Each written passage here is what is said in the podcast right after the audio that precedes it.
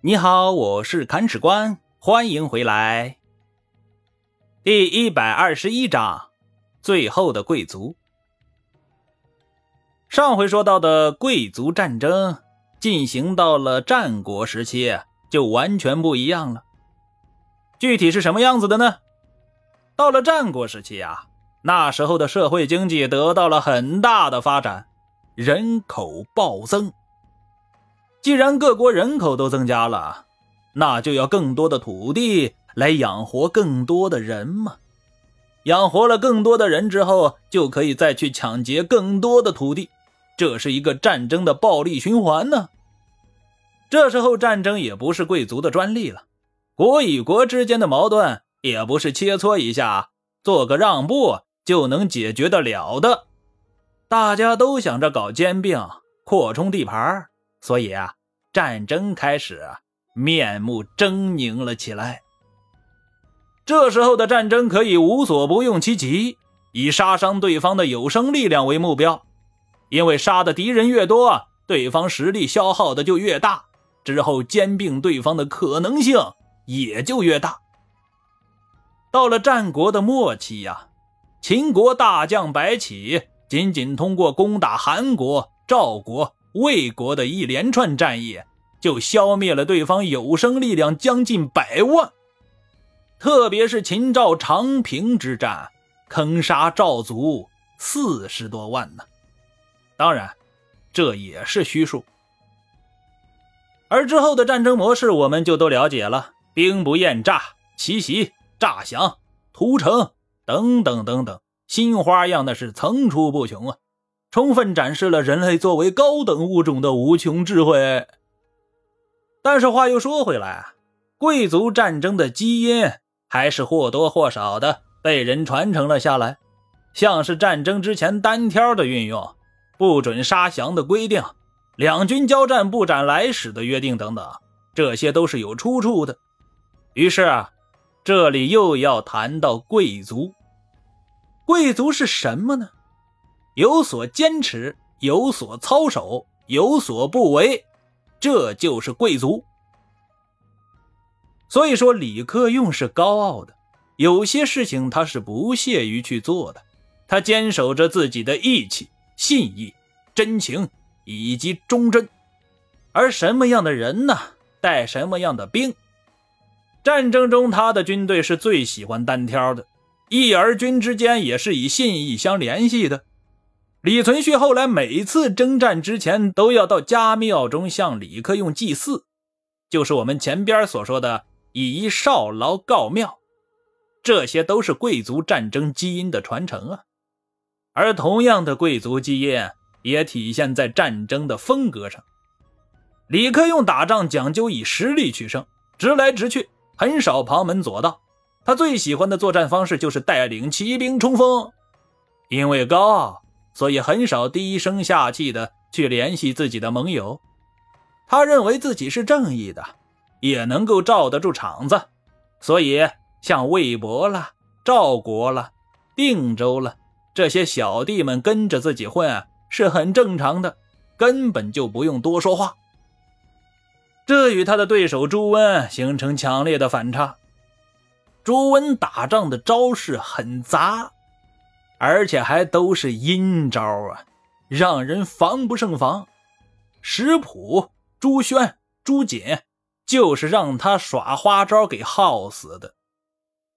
李克用与朱温打很吃亏，这就相当于两个选手打擂台，一方直来直去讲究正面进攻，而另一方却老想着撩阴腿、戳眼睛。你说这仗还怎么打呀？而事实也确实是这样，朱温善于借势，懂得利用政治手段，善于在朝廷之中扶植自己的代言人，然后借助朝廷的势来打压对手。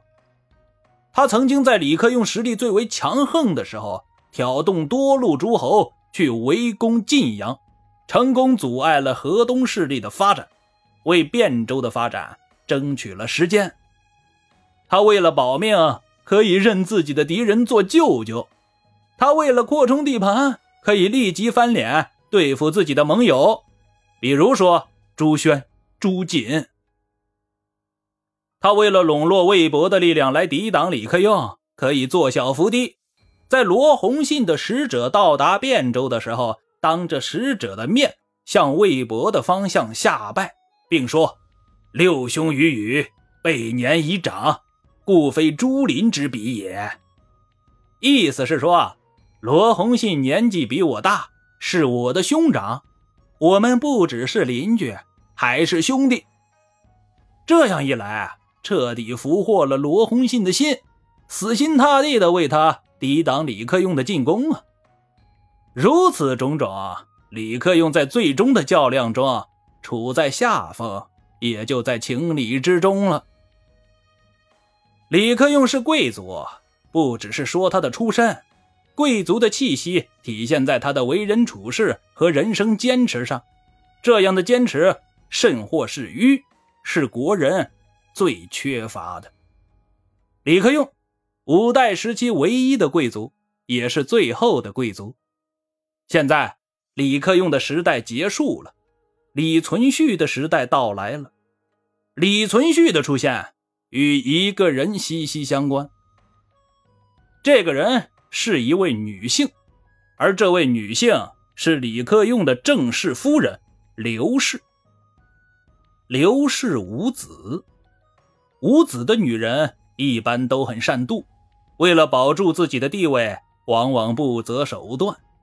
而刘氏是个另类，他在外事上对李克用多有裨益，在家庭事务上也很出类拔萃。他对李克用说：“呀，我命中无子，这是无可奈何的事情。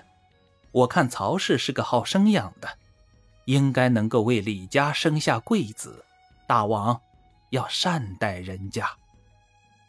李克用听从了夫人的话，封曹氏为晋国夫人，宠爱有加。随后，曹氏生下了一个男婴，这个男婴就是李存勖。有了孩子就是不一样啊！随后，曹氏专宠，风头一时无两。这个时候，按照惯性思维来看。刘氏应该有心理落差了，有了落差就要闹事儿，然后一出轰轰烈烈的宫斗戏就要上演呢。然而事实并非如此，刘氏依然恬淡如故，与曹氏相得甚欢，两人关系融洽的那是不要不要的。这就要归功于刘氏的心胸了，他不是以色争宠的人，他有独属于自己的才气。能够在事业上帮助到李克用，不屑于也没有必要与对方争宠。而曹氏呢，也很知进退，心里一直感激刘氏最初的帮扶，即便是在最风光的时候，也对刘氏恭敬有加，不敢乱了分寸。这样相处下来的两人关系呀，情同姐妹，亲密无间。后来，李存勖登基称帝，拜自己的亲母曹氏为太后，刘氏为太妃。我们说李存勖是个孝子啊，这样做符合他自己的本心，却不符合国体。因为刘氏是正室，太后要由嫡母刘氏来担任。无论你跟自己的亲生母亲多亲，她最多也就只能是个太妃。李存勖却不管这些，而曹氏却很惭愧。等到太妃刘氏到太后曹氏请安的时候啊，曹太后羞的是满脸通红，不知所措呀。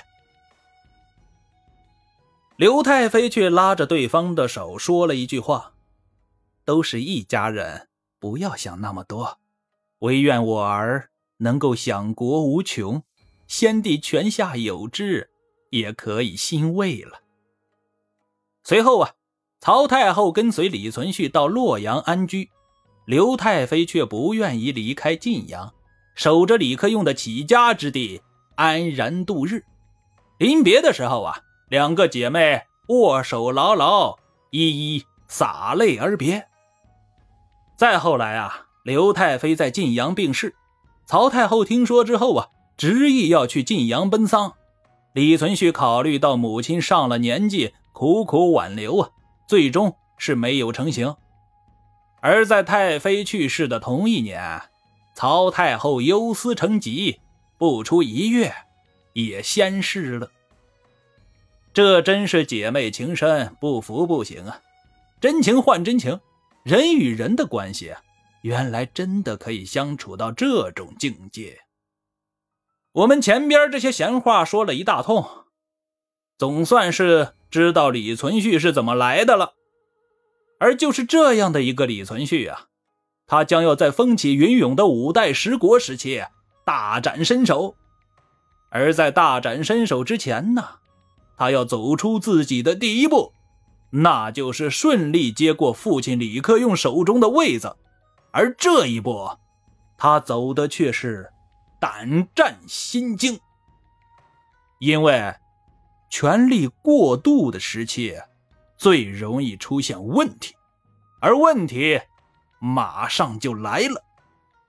欲知后事如何，且听下回分解。本章播讲完毕，感谢您的订阅收听。如果您有好的意见和建议，欢迎在评论区留言。如果您感觉这个专辑还不错，欢迎您转发微信、微博、朋友圈。看史官再拜顿首，感激不尽。